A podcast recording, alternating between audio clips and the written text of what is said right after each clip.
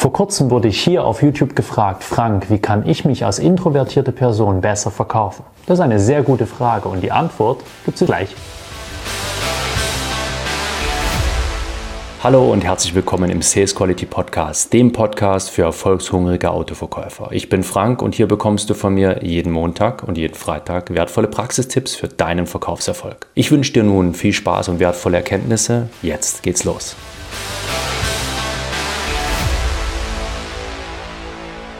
Life is a Sales Talk, sagen die Amerikaner. Und auch wenn wir nicht immer über den großen Teich schauen müssen, um zu erfahren, wie unser Leben, unser Business zu laufen hat, treffen sie in dem Fall doch den Nagel auf den Kopf. Denn wir haben jeden Tag damit zu tun, andere von uns und unseren Ideen zu überzeugen. Das trifft im privaten genauso wie im Businessbereich zu und es trifft auch zu, wenn du ein Kind, ein Jugendlicher oder ein Erwachsener bist. Das spielt keine Rolle. Wenn du nicht der Spielball für andere sein möchtest, dann musst du wissen, wie überzeuge ich andere. Nur ist die Frage, wie machst du das als introvertierter Mensch? Introvertierte Menschen gelten als besonders in sich gekehrt, teilweise als verklemmt, besonders schüchtern und manchmal wirken sie sogar arrogant. Doch was dahinter steckt, das möchte ich mir mit dir in diesem Video anschauen. Was macht introvertierte Menschen aus? Wie können sie ihr Introvertiertsein nutzen, trotzdem um andere zu überzeugen?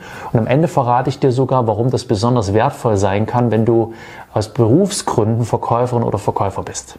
Nun, was bedeutet eigentlich introvertiert? Introvertierte Menschen sind eher in sich gekehrt. Sie sind also vielmehr leise statt laut. Sie beschäftigen sich lieber mit ihrem inneren Seelenleben, als laut nach außen zu schreien. Sie haben besonders viel Tiefgang. Meistens sind sie auch besonders belesen, besonders reflektiert. Sie überlegen also vorher, macht es Sinn, den Mund aufzumachen? Muss ich mich wieder einbringen? Bringt der Gruppe das was? Oder halte ich mich lieber zurück? Und so kann es sein, dass sie teilweise aus verklemmt oder sogar arrogant wirken. Das sind sie eher weniger, aber sie sind schon still, sie sind schon zurückhaltend, sie sind schon, sind schon verschlossen. Nur ich möchte dir auf diesem Weg mitgeben, dass wir alle verschiedene Persönlichkeitsmerkmale, verschiedene Facetten in uns haben. Wir alle haben einen leisen Teil und wir alle haben einen lauten Teil. Das ist nur unterschiedlich stark ausgeprägt. Und wir alle haben auch, egal ob Männlein oder Weiblein, einen zarten weiblichen Teil in uns und einen männlichen, einen kriegerischen, kämpferischen, starken Teil. Und das ist gut so, weil verschiedene Lebenssituationen brauchen auch verschiedene Facetten von uns. Nur ist halt bei introvertierten Menschen die leise Seite, die in sich gekehrte Seite viel, viel stärker ausgeprägt. Wie kannst du also als introvertierter Mensch auch andere überzeugen? Wie kannst du dich besser verkaufen? Ich finde, es geht damit los, dass du dich selber akzeptierst, dass du damit anfängst, dich selber anzunehmen. Das ist für mich so die Vorstufe ähm, von überzeugt von sich sein, überzeugt von sich zu sein, um auch andere zu überzeugen. Also die Vorstufe von überzeugt von sich sein ist erst einmal, sich zu akzeptieren. Und du wirst erleben, dass auch andere Menschen, die vielleicht auch eher in sich gekehrt sind, die das Laute gar nicht so mögen, auf einmal ihre Maske fallen lassen und sich dir eher zuwenden. Du wirst auch erleben, dass die Menschen viel lieber jemand haben, der ja, drüber nachdenkt, was er jetzt gerade sagt, statt überall mitblubbern zu müssen. Da könnten sowieso viel mehr Menschen mal drüber nachdenken, bevor sie den Mund aufmachen. Ja?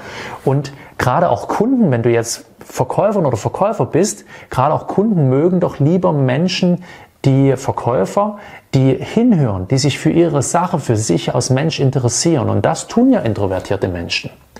Und wenn du das Gefühl hast, dass dein Gegenüber dich nicht so richtig nehmen kann, dass er ein bisschen skeptisch ist, dass er ein bisschen Scheu hat oder gar nicht so richtig weiß, wie kann er mit dir umgehen, dann sprich es an. Dann nimm ein bisschen Mut, sei mutig und sprich an, wie du bist, was dich ausmacht und was dein Gegenüber von dir erwarten kann.